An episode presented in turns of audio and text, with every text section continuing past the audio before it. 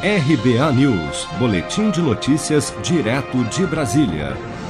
O presidente Bolsonaro chamou de conversinha a chegada de uma eventual segunda onda de Covid-19 ao Brasil.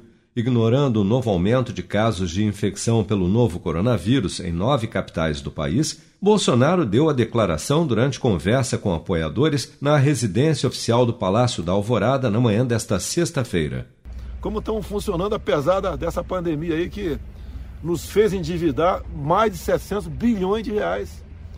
E agora tem a conversinha de segunda onda. Tem que enfrentar se tiver. Porque se quebrar de vez a economia, seremos, seremos um país de miseráveis. Só isso. Essa foi a segunda vez nesta semana que Bolsonaro fez referência a uma eventual segunda onda de Covid.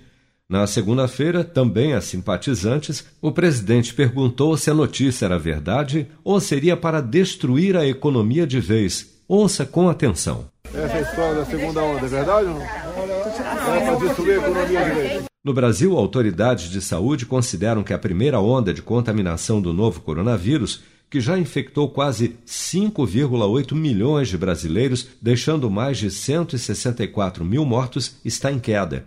Porém, secretarias de saúde de nove capitais brasileiras Florianópolis, João Pessoa, Maceió, Belém, Fortaleza, Macapá, Natal, Salvador e São Luís já estão relatando um novo aumento de casos de contaminação.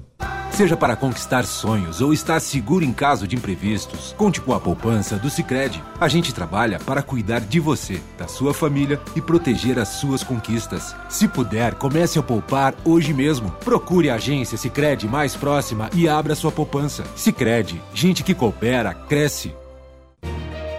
Com produção de Bárbara Couto, de Brasília, Flávio Carpes.